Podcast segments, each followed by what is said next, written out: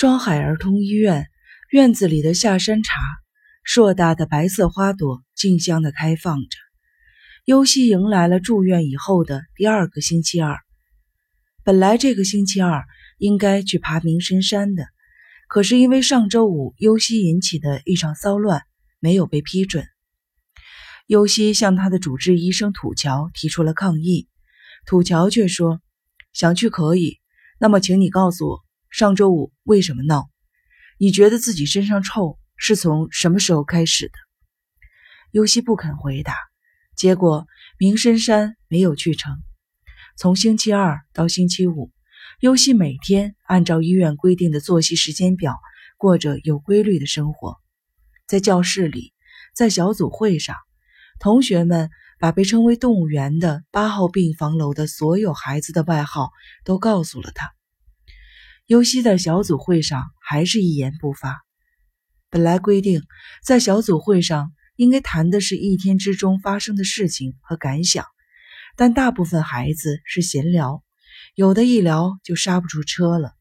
比如有个外号叫做“女狐”的中学二年级的女孩子，说起话来就兴奋的不得了，总是把早上起床到小组会这段时间的大事小事描绘的详详细细。真是不厌其烦。尤西查了一下字典，原来“女狐”含有“碎嘴婆”的意思。外号叫做“伯劳”的初一女孩呢，以前爱偷别人的东西，曾经把偷来的东西一件一件做过交代。现在的小组会上，她每天都要把一天之中收集到的东西一一介绍给大家。伯劳是一种习惯于。把捕获物串挂在树枝上作为食物的鸟，外号叫做八哥的小学五年级的男孩，总是重复前面同学的发言，连语调都模仿得很像。人很聪明，学习成绩也不错，但从来不发表自己的意见。得了巨石症的蜥蜴，这天说的是他父母吃饭和骂人时的丑态。轮到优西，他总是说一句。没什么可说的，或者是跟每天一样，就算是自己的发言了。小组会的小组成员不是固定的，每两周一换。星期一，长颈鹿和刺猬跟优西换到了一个小组。长颈鹿比刺猬爱说，但他发言的内容多是他折磨小虫子、小动物的事情。他绘声绘色地描绘着小虫子或小动物临死前痛苦万状的情形，最初让人感到很不舒服。听着听着才知道，他并不是要吓唬周围的人，而是要发泄内心的一种冲动，以达到消解的目的。刺猬说的话题都是他记住的宪法或者是法律条文，有时是经济理论，说的时候像是在背书。没有一点抑扬顿挫，他能记住那么多的内容，语气中并没有炫耀，反而带着某种厌恶感。听说有人问他是在哪儿记住的这些东西，他愤怒的差点把那个人轰了出去。这种所谓的小组会会治好大家的病吗？尤西表示怀疑。不过，通过参加小组会，确实可以让人感到，不只是我一个人有这种病。有痛苦，有烦恼，受折磨，觉得活不下去的，并不是只有自己一个，还有不想被别人干涉，希望有自己的生存空间，希望保守自己的秘密的人，也不止自己一个。在这里，大家都很孤独，但大家彼此认可对方的孤独，无言之中却能做到相互的理解，相互尊重。在这一个多星期里。八号病房楼里出过几个小乱子，但没有伤人，还算平安无事。星期五下午又轮到了尤西接受心理辅导。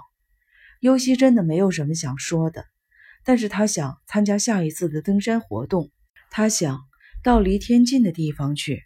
于是他决定跟心理医生谈一些不会使自己感到痛苦的事情。抱着这种想法，他坐在了诊室的躺椅上。他拒绝躺下，只是双手抱膝坐在那里。土桥先问优西：“上小学以前的事还记得什么？”最初是在离家很近的一家幼儿园，跟小朋友们的关系也很好。可是母亲智穗突然让他转园，理由是新幼儿园教育先进，培养的孩子有教养。父亲熊作倒是认为在哪儿都一样。你是怎么看待转园这件事情的呢？土桥问。尤西说：“他不想离开原来的幼儿园和小朋友。另外，新幼儿园离家很远，还要坐公共汽车。特别是新幼儿园的园规太严格，稍有违反就把母亲叫来，当着母亲的面狠狠地批评一顿。有时候还要搞什么统一的行动，一声令下，全园的孩子都要跑出来集合。尤西在这个幼儿园，因为摔跟头。”受过好几次伤，最严重的一次是在攀登架上磕破了下唇，缝了好几针。讨厌妈妈，对不对？土桥问。尤西摇摇头。妈妈对自己的教育抓得很紧，管得也很严，但自己从来没有想过讨厌妈妈。那你是喜欢妈妈了？尤西歪着头想了一会儿，没说话。只说喜欢或不喜欢，是无法准确表达对妈妈的评价的。小时候好想见妈妈，不管发生了什么事情，首先想到的是妈妈。从幼儿园一回家，立刻就向妈妈扑过去，把小脸靠在妈妈的裙子上，依偎在妈妈的怀里是最幸福的事情。可是妈妈自从生了聪智，就把心思放在了聪智身上了。尤西向妈妈扑过去的时候，妈妈常常说太累了，就把尤西推到一边去。看着妈妈柔弱的身子，尤西开始忍耐，控制着自己不再扑到妈妈的身上去。你经常在外面受伤，是弟弟出生之前的事情呢，还是弟弟出生之后的事呢？被土桥突然这么一问，尤西不知道怎么回答才好。弟弟出生的时候。自己才四岁，还不怎么记事儿呢。但是尤西记得上小学之前，常常摔跟头，受点磕磕碰碰的小伤。上小学以后就不怎么摔跟头了，而且从上小学开始，爸爸妈妈、外祖母还有学校的老师，经常对他说的一句话就是：“你是姐姐呀，作为姐姐就得有做姐姐的责任感。”就得像个做姐姐的样子，如果不是这样的话，就得不到人们的认可。因此，尤西在各个方面都能够做到忍让，什么事情都让着弟弟，而且帮助妈妈做家务。包括妈妈在内的所有的大人都在称赞尤西。小学二年级的时候，有一天跟妈妈和聪智一起上街买东西，尤西在路上摔了一跤，把膝盖磕破了。妈妈用唾液把手绢弄湿，替尤西擦拭伤口。谁知聪智看到姐姐受伤，吓得哇哇大哭起来。妈妈一边哄弟弟，一边生气地对尤西说：“你这个当姐姐的，要做的像个姐姐的样子，得帮妈妈的忙，别给妈妈添麻烦。”打那以后，尤西就再也没有在妈妈面前摔过跤。那么二年级以后，你就再也没有受过伤吗？